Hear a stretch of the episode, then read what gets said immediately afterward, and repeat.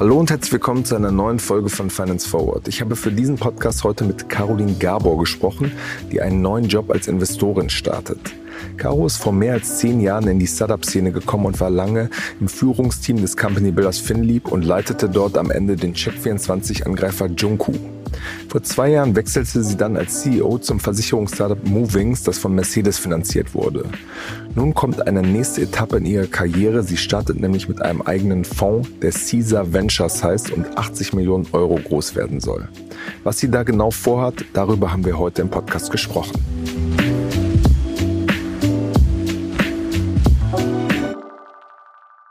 Hallo Caro, herzlich willkommen bei Finance Forward.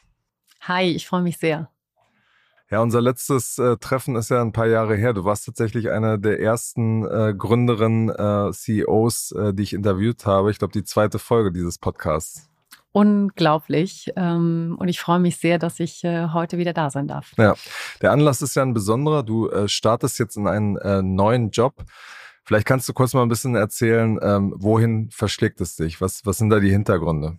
Genau, also es geht äh, jetzt ganz bald los mit äh, einem eigenen Fonds. Ich habe mich zusammengetan mit einem ganz tollen Team aus Freunden und erfahrenen Investoren und wir starten einen eigenen Venture Capital Fonds namens Caesar Ventures. Caesar ist geschrieben wie der Cäsar und das ist nicht, äh, weil wir uns alle vorkommen wie Julius Caesar, sondern weil es losging in der Kaiserstraße in München. Da ist die Idee entstanden und da haben wir viel Zeit schon miteinander verbracht. Äh, da sitzt die Company offiziell und es geht darum, dass wir mit Caesar Ventures die Finanzierungslücke in der Pre-Seed-Phase schließen wollen. Also sprich, wir wollen sehr gerne der erste professionelle Investor sein, der so einen Scheck schreibt für ein Team und wir investieren in Technologie, die die Welt ein Stück besser macht. Okay, bevor wir da in die Details gehen, würde ich auch die, diese äh, Proposition ein bisschen challengen, weil ich meine, es gibt ja Picos, es gibt Motive von deinem ehemaligen Geschäftspartner äh, Ramin. Also da gibt es ja auch schon professionelle Investoren, die sehr, sehr früh ähm, investieren. Absolut, genau. Ich glaube, ganz alleine sind wir da nicht. Auf der anderen Seite erleben wir immer wieder heute wenn wir mit den Teams sprechen, die sich bei uns für äh, Finanzierung interessieren, dass die meistens eigentlich nur Zugang haben zu Business Angels zu dem Zeitpunkt und viele der Fonds, die in den letzten Jahren größer geworden sind, ihre Minimum-Tickets immer weiter nach oben geschoben haben. Ne? Und wenn du so, ich sag mal, ab eins, zwei, drei Millionen Minimum-Ticket erst investierst, dann bist du meistens in so einer Pre-Seed-Runde, wo das Team vielleicht so mal 800.000, eine Million aufnimmt, eigentlich nicht richtig positioniert. So, wir machen Checks zwischen 200 und 800.000. Da sind wir eigentlich ganz gut unterwegs. Okay. Und wie groß soll dieser Fonds werden? Mhm. Zielgröße sind 80 Millionen. Also auch nicht riesig, ähm, sonst müssten wir dann wiederum zu viele Investments machen. Das schaffst du dann nicht und dann verlierst du dann auch genau diese Differenzierung am Markt. Hm. Aber 80 Millionen sind in einer Zeit wie jetzt wahrscheinlich trotzdem nicht ganz äh, einfach zusammenzubekommen. Das stimmt, genau. Also das ist, geht uns genauso wie jedem anderen Startup auch, dass äh, so ein Fundraising für so einen Fonds kein ähm, Spaziergang ist. Wir sind jetzt so ein halbes Jahr unterwegs gewesen und machen jetzt so das First Closing bei knapp 30 Millionen. Das fühlt sich ganz gut an. Die meisten Fonds machen ja immer so bei einem Viertel, ungefähr einem Drittel der Zielgröße, das First Closing. Und da sind wir ja, glaube ich, gar nicht so schlecht unterwegs jetzt. Mhm.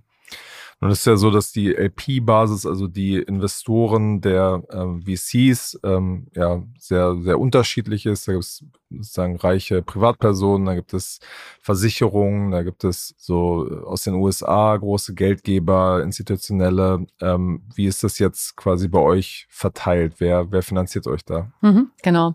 Das ist eigentlich das Beste an der ganzen Geschichte, denn das meiste Geld, was wir bisher eingesammelt haben, kommt tatsächlich aus dem eigenen Netzwerk. Das sind andere aktive Business Angels, die bei uns investieren, die auch in der Vergangenheit mit uns privat Angel Investments gemacht haben und jetzt wahnsinnig Lust haben, ähm, das gemeinsam zu professionalisieren und zu akzelerieren. Das kannst du so vorstellen, die investieren bei uns in den Fonds, teilen mit uns ihren gesamten Dealflow wir schauen das als Team professionell an, machen eine Diligence, ähm, fragen natürlich auch Sie nochmal nach Ihrer Einschätzung und bieten es dann, weil wir eben den ersten Scheck schreiben, auch als Co-Investment wieder an. Und das ist auch was, was die Gründer richtig gut finden, ähm, weil was du ja brauchst, wenn du so früh loslegst, ist ja idealerweise ein Team aus Sparringspartnern, die aus der Industrie kommen, die die richtigen Kontakte haben, die dich mit deinen ersten Kunden zusammenbringen, die dir Leute ins Team vermitteln, die perfekt passen ne? und das die Industrie tief kennen. Und das ist auch schon der Ansatz von Caesar Ventures, dass wir unser ganzes Netzwerk nutzen, um sowohl gemeinsam zu investieren, die Due Diligence zu machen ähm, und eben auch als Sparringspartner für die Teams zur Verfügung stehen. Okay. Was sind das für, für Gründerinnen und Gründer, die da ein, zwei Millionen übrig haben, um sich da an dem Fonds zu beteiligen? Mhm, genau, also das sind äh, die, die wir jetzt nennen können, äh, zum Beispiel Oliver Merkel, der Flink-Gründer äh, und seit den gemeinsamen BCG und äh, Dissertationszeiten ein sehr guter Freund. ähm, dann haben wir eine Jessica Holzbach dabei, ähm, bei der bin ich ja auch über, über Peil jetzt wieder investiert, ist einfach eine herausragende Unternehmerin, finde ich. Ähm, dann haben wir einen Andi Pfeiffer dabei, der hat, äh, den kennt man vielleicht in Berlin nicht so, aber der hat äh, im süddeutschen Raum ein sehr spannendes AI-Startup gemacht nach seiner Accenture-Zeit. Ähm, die heißen OneLogic. Ähm, mittlerweile super herausragend äh, unterwegs. Das sind so ein paar Beispiele. Ähm, wen haben wir noch? Eine Martina Pfeiffer. Ähm, Advent International, das kommt eher so aus dem Private Equity in der eigentlichen Berufung, ist aber ähm, ganz viel als sehr aktive Angel-Investoren, eigentlich auch industrieagnostisch unterwegs. Äh, deren Einschätzung schätze ich auch wahnsinnig zu den Geschäftsmodellen. Hm. Was ist dann euer Fokus, euer Ansatz, wo ihr euch vielleicht auch im Markt ein bisschen vom Rest unterscheiden und abheben könnt? Hm, genau. Also ich glaube, das eine ist, dass wir als Team es wirklich auch schon mal selber gemacht haben. Ja, also viele von uns haben gegründet, skaliert, verkauft, eingestellt, sind mehrmals auf die Nase geflogen. Ähm, da höre ich immer wieder von Gründern und Gründerinnen, mit denen ich spreche, dass ähm, es vielen VCs an dieser eigenen operativen Erfahrung fehlt. So das fängt mit der Wertschätzung und dem Respekt an äh, vor Menschen, die gründen. Ja, also finde, es gibt nichts Härteres, was man sich vornehmen kann, als eine Company zu gründen. Du weißt selber noch deine Anfänge äh, bei den Sachen, die du gestartet hast. Du kriegst permanent eins auf die Nase. Ja, ähm, so, das muss man erstmal aushalten können. Dafür habe ich Riesenrespekt. So. Ähm, und äh, das andere ist natürlich, dass du, ich habe so viele Investoren erlebt, die sich wahnsinnig gerne permanent einmischen. Okay. Und das hilft ja nicht. Ja, also ich gehe immer davon aus als Investor, dass das Team das eigene Geschäftsmodell am besten kennt, das auch am besten einschätzen kann. Und deswegen sagen wir eigentlich immer, das ist so ein Pull-Prinzip. Wenn uns Teams brauchen und wir helfen können, dann dürfen sie sich gerne melden. Und entweder wissen wir selber, wie es geht und können mit Rat und Tat zur Seite stehen, oder wir finden in unserem Business Angel Netzwerk und unserem Netzwerk aus Industrieexperten super Leute, die sofort helfen können. Mhm. Aber was wir nicht vorhaben, ist uns da in Bordsitzungen reinzusetzen und klug zu scheißen und den GründerInnen zu erzählen, wie es besser geht. Mhm. Ich meine, das, was du beschreibst, ähm, das sagen ja eigentlich fast alle VCs, dass sie sozusagen Gründerinnen und Gründer super toll finden und äh, dass sie nur an der Seitenlinie stehen und hands-off und ihr seid im Driver's Seat und was da alles gesagt wird. Die entscheidende Frage ist ja oft, wie dann die Investoren in Krisensituationen äh, reagieren. Und das kannst du ja in dieser Anbandung, in mhm. Anbahnungsphase kannst du das ja eigentlich schwer äh, überprüfen mhm. als Gründerin oder Gründer. Wie, wie überzeugst du die, die Leute, bei denen du investieren willst, auch, dass ihr wirklich so seid und dass ihr in mhm. Krisensituationen ähm, dann richtig reagiert? Mhm, super Frage. Also ich glaube, dass wir haben als wir uns so ein bisschen die Value Proposition und auch die Brand Proposition von Caesar Ventures überlegt haben, haben wir äh, unseren Praktikanten losgeschickt und äh, ihn Interviews machen lassen mit all den äh, Unternehmen, wo wir als Angel schon investiert sind, weil das die Menschen bleiben die Menschen, ne, wie sie sich verhalten. Ähm, nur weil wir jetzt ein Fonds sind, wären wir keine anderen Menschen. Und haben die mal gefragt, was uns auszeichnet. Und genau das kam da raus. Also das heißt, wir leben es heute schon bei unseren privaten Investments. Ähm, und ich weiß auch, dass die VCs das alle erzählen. Ich war ja selber in der Situation als Gründerin. Und was versprechen die dir nicht jedes Mal, wenn sie dann investieren, wie sie dir bei allem helfen können? Ich habe bis heute, nach zehn Jahren als Gründerin in dieser Szene, nicht eine Intro bekommen von einem VC. Nicht eine einzige. Obwohl du gefragt hast, oder? Selbstverständlich fragst ja. du. Du schickst denen jedes Mal die Listen. Kennt ihr die Kunden? Ähm, habt ihr da eine Idee im Senior Recruiting? Ne? Also C-Level sozusagen suchst du jemanden, Sales Guy oder Marketing oder was auch immer. Oder kennt ihr da Leute, Partner in den Fonds für die nächste Runde? Nicht eine Intro habe ich bekommen in zehn Jahren. Das ist ja unfassbar. Vielleicht liegt es an mir, weil die mich alle doof finden. Das kann ja sein, ja. ja. Aber das ist so, und ich glaube, wenn du das mal umdrehst, ähm, ich hatte dir vorhin, als wir, bevor wir angefangen haben, von diesem Mortgage-Startup äh, erzählt. Den habe ich jetzt schon drei Intros gemacht. Obwohl wir gar nicht investiert haben bisher und das gar nicht gedeepdived haben, weil das für mich eine hervorragende Möglichkeit ist, wenn ich mich dann mit den Industrieexperten, zu denen ich die Intro gemacht habe, ähm, wieder austausche, zu einer besseren Einschätzung des Teams und des Geschäftsmodells zu kommen. Das ist ja alles ein Kreislauf. Also ich glaube ganz stark daran, dass die Due Diligence auf so ein Team und ein Thema über diesen Community-Ansatz, wenn du so willst, besser funktioniert und dass das Team dadurch auch viel mehr Feedback bekommt, weil das ist ja das andere Problem in der Branche. Also wir sprechen beim, beim Daten ja so gerne über das Ghosten, ne? So, das ist ja so das neue Ding, ja. Gott sei Dank muss ich nicht mehr daten, das ist hervorragend. Aber das tut ja schon weh.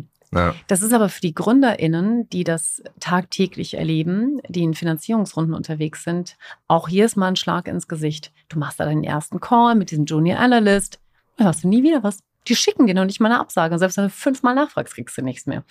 Ähm, ich möchte nicht behaupten, dass mir das nicht auch irgendwann mal passiert, weil einfach zu viel los ist. Aber der, also der Wunsch ist da, ähm, jedem Team auch ein konstruktives Feedback zu geben, wenn wir nicht investieren. Ne? Lag es jetzt am Team, fehlt da bestimmte Kompetenz oder liegt es am Geschäftsmodell, weil zum Beispiel der adressierte Markt nicht groß genug ist und das kein Venture Case ist ja sehr, sehr häufig der Fall. Ne?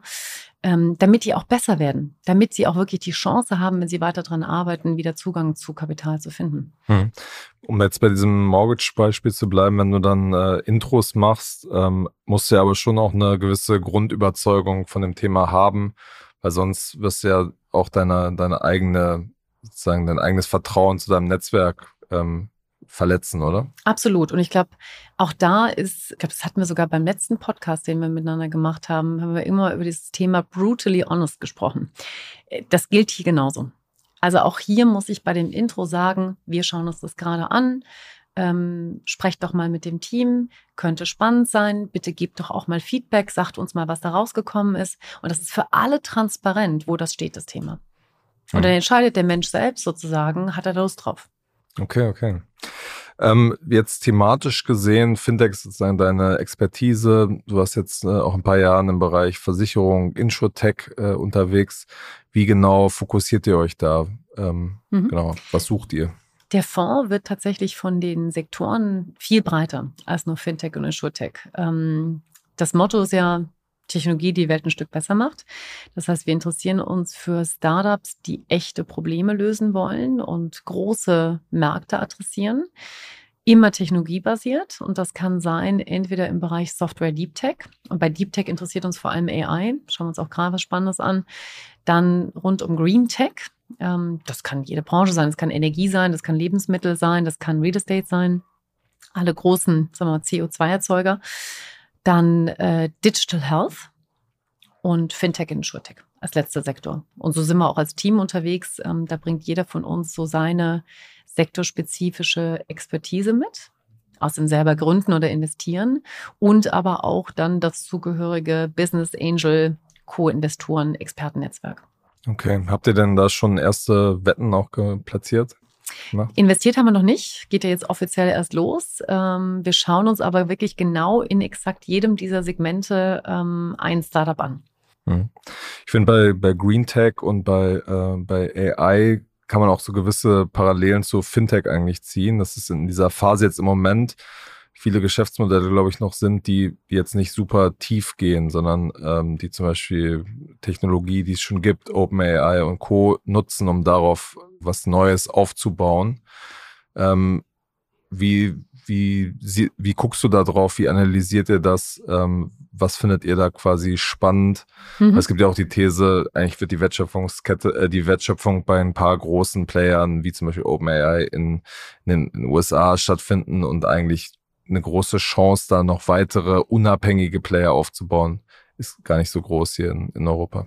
Da hast du total recht. Deswegen äh, lehnen wir auch fast das Allermeiste da gerade ab, ähm, weil wir das Gefühl haben, dass wenn du, ich sag mal, mit den bestehenden AI Lösungen am Markt, in Bibliotheken und so weiter arbeitest und es nicht schaffst, selbst eine eigene IP aufzubauen oder einen echten USP zu erzeugen, der zu einer, zu einer wirklichen Product Law führt bei deinen Kunden, sei es jetzt Enterprises oder, oder Konsumenten, dann hast du keine Chance. Dann ist das nicht das richtige Segment, um dann Venture aufzubauen, was wirklich großes Potenzial hat. Ja.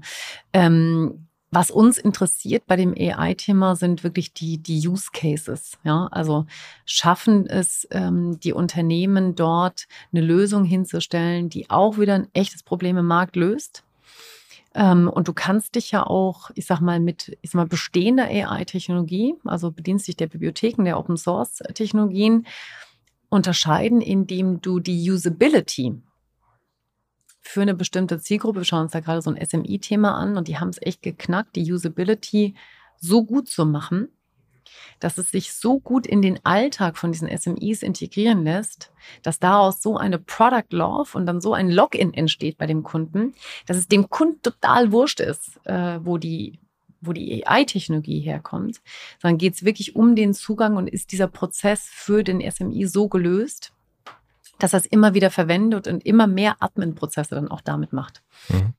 Aber sind das wirklich diese ähm, sozusagen Burggräben, von denen immer gesprochen wird, dass das nicht jemand anders auch relativ einfach mit fortschreitender Technologie sehr einfach selber anbieten kann, billiger anbieten kann, äh, um da reinzugehen? Ja, ich meine, diese, das gab es ja häufig schon in Industrien, dass wir sagen, ähm, also sowas wie jetzt äh, Revolut oder N26 hätte das eine deutsche Bank nicht irgendwie genauso gut hinstellen können. Ja klar, sie haben es halt nicht gemacht. So ähm, und wenn jetzt äh, Meta sagt, äh, ja also Mutterkonzern Facebook, ähm, wir machen jetzt auch was AI-based mit SMI dann ist das sicher ernst zu nehmen. Auf der anderen Seite haben die in ihrer Vergangenheit noch nie eine Technologie entwickelt, eigenständig, die bahnbrechend war. Die haben eigentlich immer alles nur zugekauft. Also das heißt, es ist durchaus ja auch eine interessante Chance, wenn du mit einem AI-Use-Case wirklich zeigst, dass du skalieren kannst, dass dich solche großen Technologieunternehmen dann auch wirklich kaufen, weil sie zwar, ich sag mal, auf der R&D-Seite in der Technologie unheimlich gut sind, aber dann letztendlich im spezifischen Use Case und Anwendungsfall für die Zielgruppe es nicht hinbekommen. Mhm. Also ich, Microsoft wäre wahrscheinlich eher das Unternehmen, was, was da eine Gefahr ausstrahlt, weil die schon natürlich in diesem sozusagen Business-Kunden-Kontext unterwegs sind, Absolut. an der OpenAI beteiligt sind. Absolut. Also stell dir vor, die launchen jetzt sozusagen in allen Microsoft-Produkten. Wir sind ja alle irgendwie Opfer von Teams geworden in den letzten Covid-Jahren. Leider, ja. ja. ja. zum Kotzen, aber ja. es benutzt halt trotzdem jeder. Warum? Weil halt Teams ähm, sozusagen nicht auf einer äh, sozusagen US-amerikanischen Cloud läuft, sondern auf der Azure Cloud. Und deswegen nutzen es alle Corporates und wir armen Tröpfe hier. Wenn wir mit Corporates sprechen, müssen wir immer Teams benutzen. Ne? Das ist also, wie verrückt das eigentlich ist, dass es ja, ich sag mal, ein unfair regulatory advantage ist. Ja. Und so die beste, die schlechteste äh, ähm, Videocall-Lösung. Und stell dir vor, in dieser Microsoft Suite werden jetzt die ganzen AI-Produkte integriert. Ja, klar. Also größeren Marktvorteil kannst du gar nicht haben. Hm. Nichtsdestotrotz glaubt ihr, dass da Geschäftsmodelle hier entstehen können, die für euch so spannend sind, dass ihr da ähm, einsteigen wollt? Absolut. Absolut. Und das müssen wir auch. Also wenn wir da nicht mehr dran glauben, dann können wir alle die Waffen strecken. Ja. Oder? Also das ist, glaube ich, auch ähm, sag mal, Purpose, ja, dieser Ventures ist ähm, neben diesem gro dieser großen Freude, die das macht, äh, mit all diesen Gründerteams sich auseinanderzusetzen und die auch echt zu challengen, ja. Also sind wir jetzt auch nicht äh, Sweet Talker, sondern wir gehen da echt tief rein und, und, und geben da auch klares, äh, klares Feedback. Geht es uns auch wirklich darum, ähm, zurückzugeben und das, was wir selber in den eigenen Gründungen und äh, Investitionen gelernt haben, zu nutzen, um den Teams dabei zu helfen, hier in Europa Technologie zu skalieren. Ich will schon, dass meine Töchter irgendwann mal auch sagen, sie finden in Europa auch tolle Jobs und müssen nicht dafür nach, in die USA oder nach Asien gehen. Ähm, um Unternehmen zu finden, die ein echtes Problem lösen, einen richtig tollen Purpose haben äh, und technologiebasiert sind. Okay. Und in deinem quasi Heimatbereich, Fintech, Insurtech, guckt ihr euch da, was guckt ihr euch da an? Was mhm. für spannende Dinge seht ihr da aktuell? Ja, also das Mortgage-Thema hatte ich äh, erwähnt, das ist ganz interessant. Also äh, im aktuellen Zinsniveau ähm, kann sich kaum jemand eine Immobilie leisten. Die Preise sind noch lange nicht so runter, damit du es dir leisten kannst. Da gibt es gerade ein paar Player, die versuchen, das zu, zu aufzubrechen.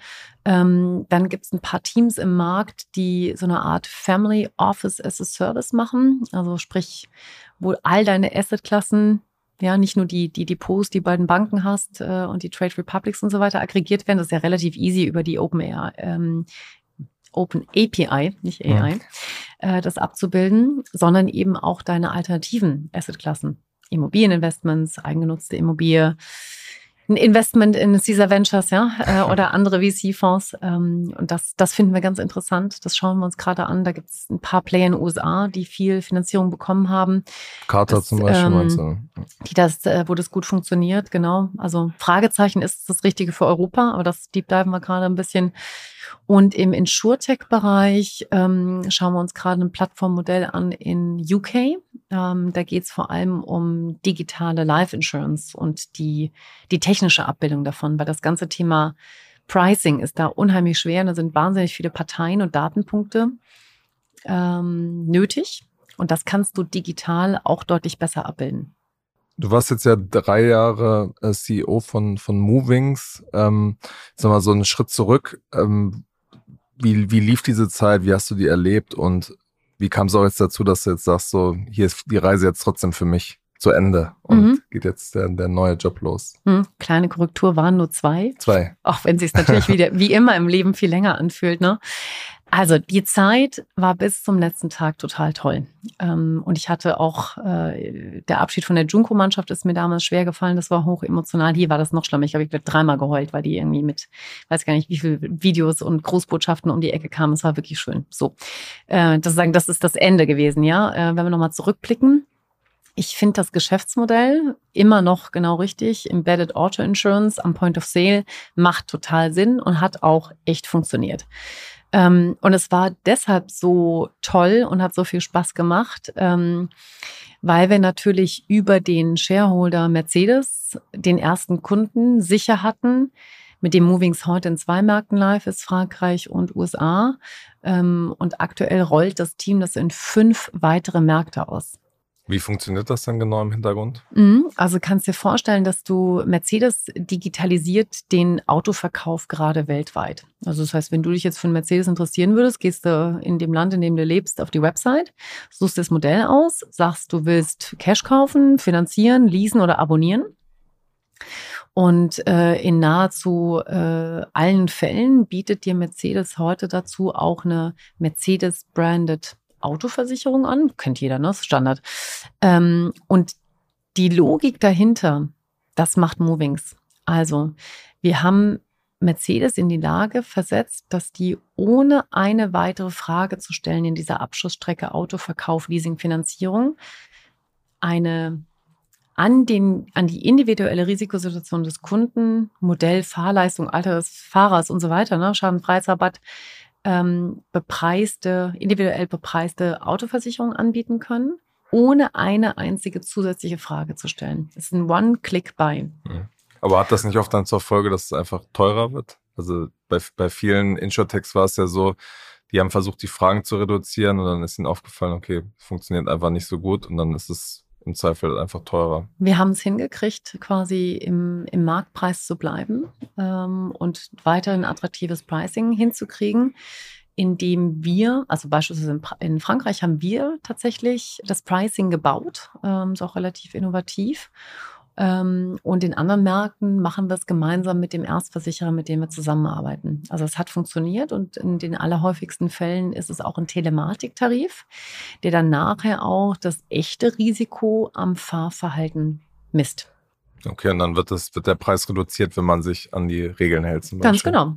Ja. ja. Und das machen wir ja alle gerne.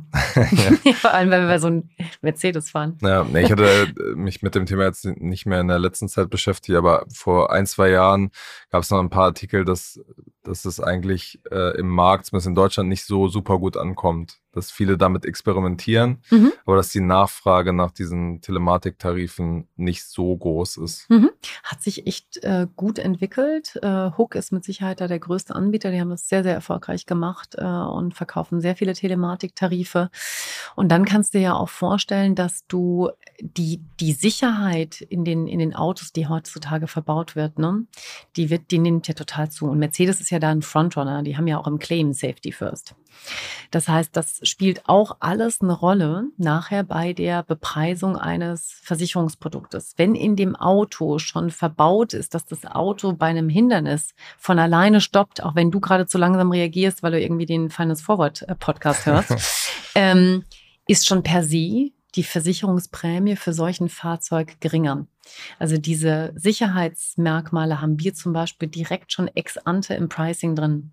Ganz egal, wie dein Fahrverhalten ist. Damit wird also sozusagen schon die Ausgangsprämie ein Stück weit günstiger. Deswegen war es natürlich toll, auch mit so einem Hersteller wie Mercedes zusammenzuarbeiten, weil die halt so ein Frontrunner sind in, diesem, in dieser Technologie auch. Die Werbung.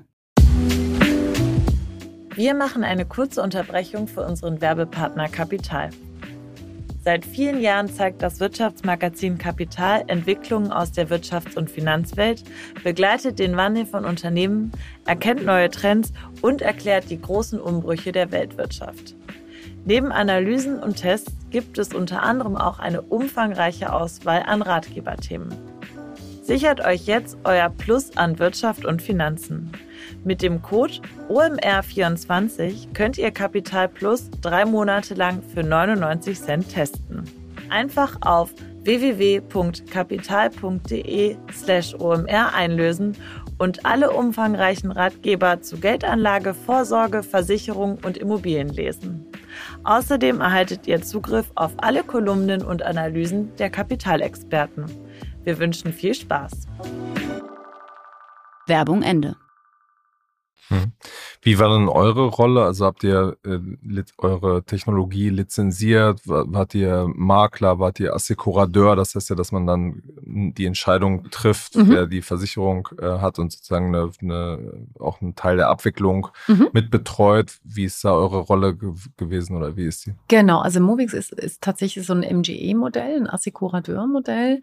Ähm, und das Ziel ist auch wirklich, dass äh, Movings als Plattform die gesamte Wertschöpfungskette der Outversicherung macht, ähm, ohne dass sie jetzt selbst, wie zum Beispiel ein Element, eine Versicherungslizenz haben und das Risiko auf die eigenen Bücher nehmen. Also das passiert dann immer in Zusammenarbeit mit einem Erstversicherer. Und das ist auch wirklich pro Markt tatsächlich ein anderer. Da haben wir auch lange dran geknabbert, wie man das Modell aufbaut. Direkt mit einem Rückversicherer machen oder Swiss Re ähm, ist ja bei euch Swiss Re, ne? Genau. Euch im Cap Table. Genau. Oder ist es praktischer, tatsächlich mit einem Erstversicherer zu arbeiten? Und wir haben uns dann für Zweiteres entschieden.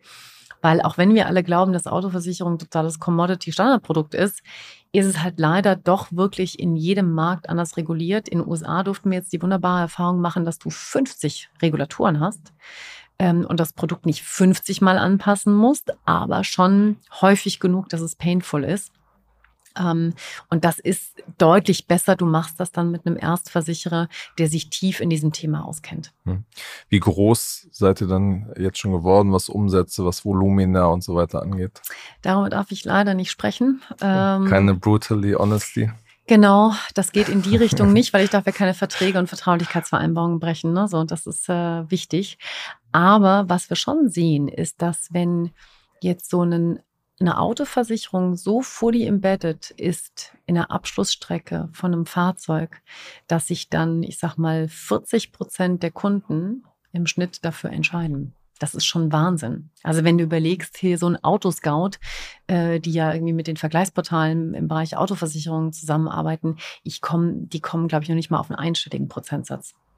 Wobei natürlich der, der Anteil von Mercedes, äh, die online Autos verkaufen, jetzt auch nicht super hoch ist, oder? Das ist noch nicht der Fall, aber tatsächlich ist das Ziel, dass du nachher, ähm, ganz egal über welchen Kanal du kommst, als Kunde immer diese Versicherung angeboten bekommst, weil die haben das total clever gelöst. Die arbeiten mit so einem One-Frontend.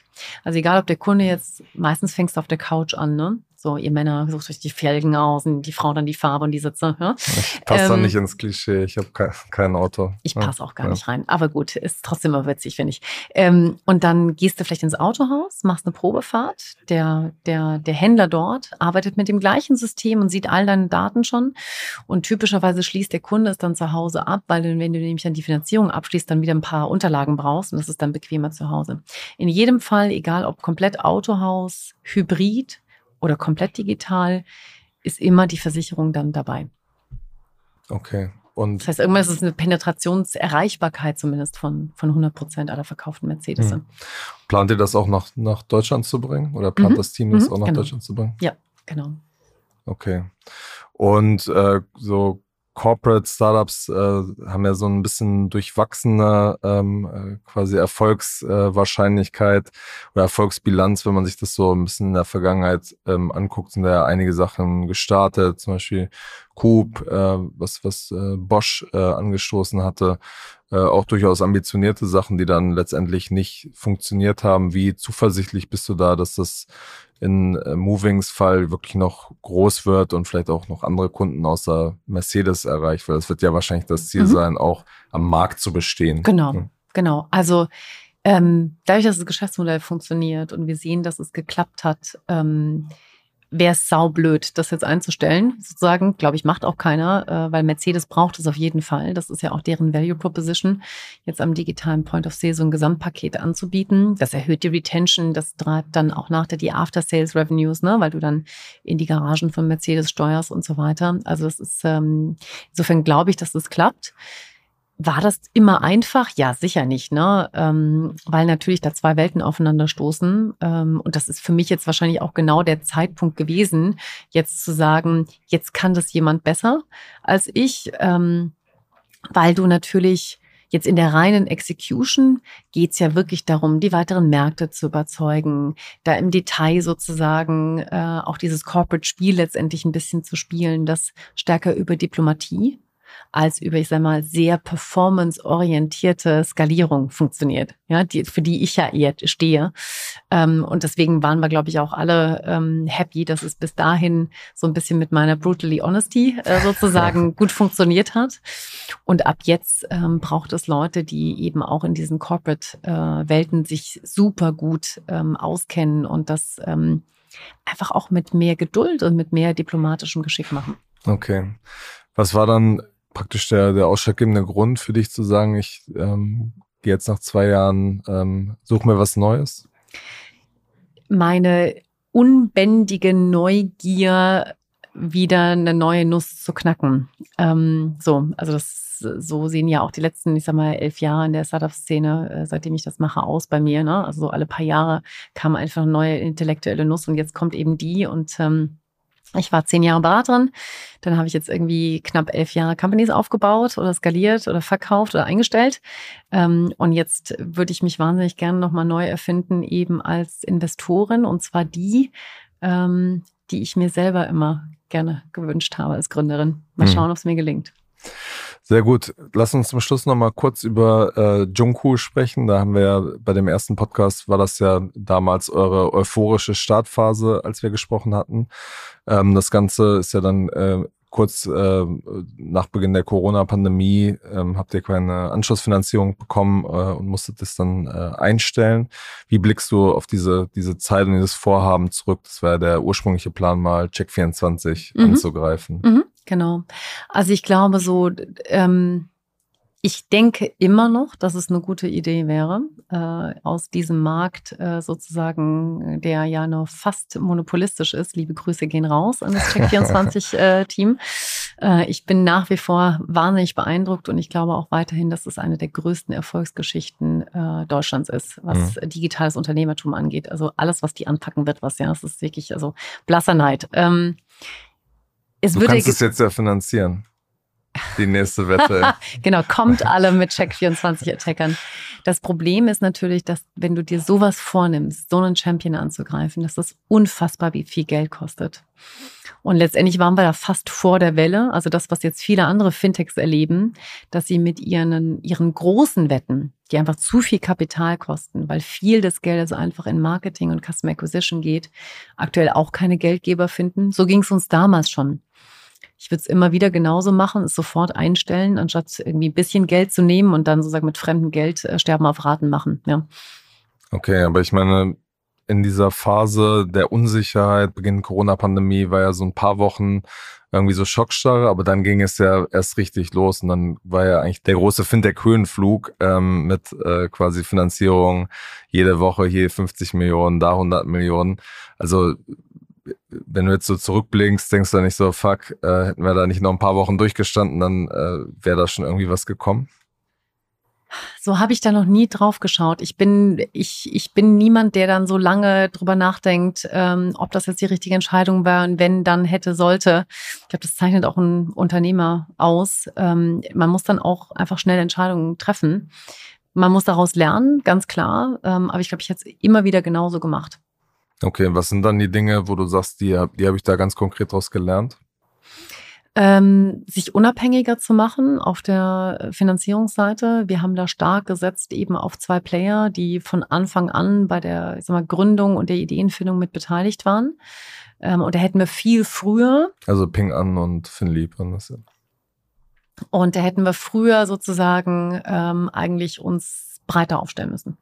Okay, um dann bei dieser Finanzierungsphase nicht so abhängig zu sein. Davon. Genau. Okay. Und das heißt so, den Startups, mit denen du jetzt zu tun hast, würdest du auch praktisch das, das raten? Genau, also ich glaube, das ist, also das eine ist, glaube ich, die Zeiten der Geschäftsmodelle, wo der Business Case ex ante 100 Millionen braucht, um Profitabilität zu erreichen, die sind, die ist komplett vorbei. Damit brauchst du jetzt bei keinem Risikokapitalgeber mehr um die Ecke kommen. So. Deswegen ist jetzt auch im Fintech momentan B2C leider echt sau schwierig, was ich super schade finde, weil ich glaube, gibt es noch genug Probleme, die wir lösen können für die Konsumenten, aber es ist echt schwer. Wir wissen ja, wie die Customer Acquisition Costs aussehen. Wobei auch das ein spannendes Spiel wird. Äh, denk mal dran, wenn jetzt die Google-Suche nicht mehr so funktioniert, wie sie heute funktioniert, sondern plötzlich mit einem AI-Tool dir konkrete Ergebnisse gibt. Da sind die ganzen Werbeeinnahmen und das ganze Thema hier äh, Keyword-Marketing und wie ich meine Kunden über Google gewinne, was ja viele digitale Finanzplayer noch machen, erstmal tot. Wie geht denn das dann eigentlich? So, also Leute, bitte arbeitet an dem Thema. Würde mich alles interessieren. ähm, also insofern, was würde ich raten? Guckt euch Geschäftsmodelle an, die ein echtes Problem lösen, die mit begrenztem Geld auch, ähm, sagen wir mal, erste Erfolge, erste Meilensteine ähm, prüfbar machen lässt, ja. Ähm, und setzt bei der Kapitalsuche auf Leute, die das Thema wirklich verstehen und auch in Krisenzeiten bei euch stehen. Sehr gut, das ist doch ein schönes Schlusswort. Vielen, vielen Dank für deine Zeit, Caro, und bis zum nächsten Mal bei Finance Forward.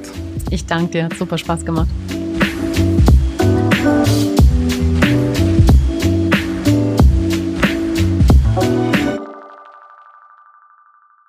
Dieser Podcast wird produziert von Podstars bei OMR.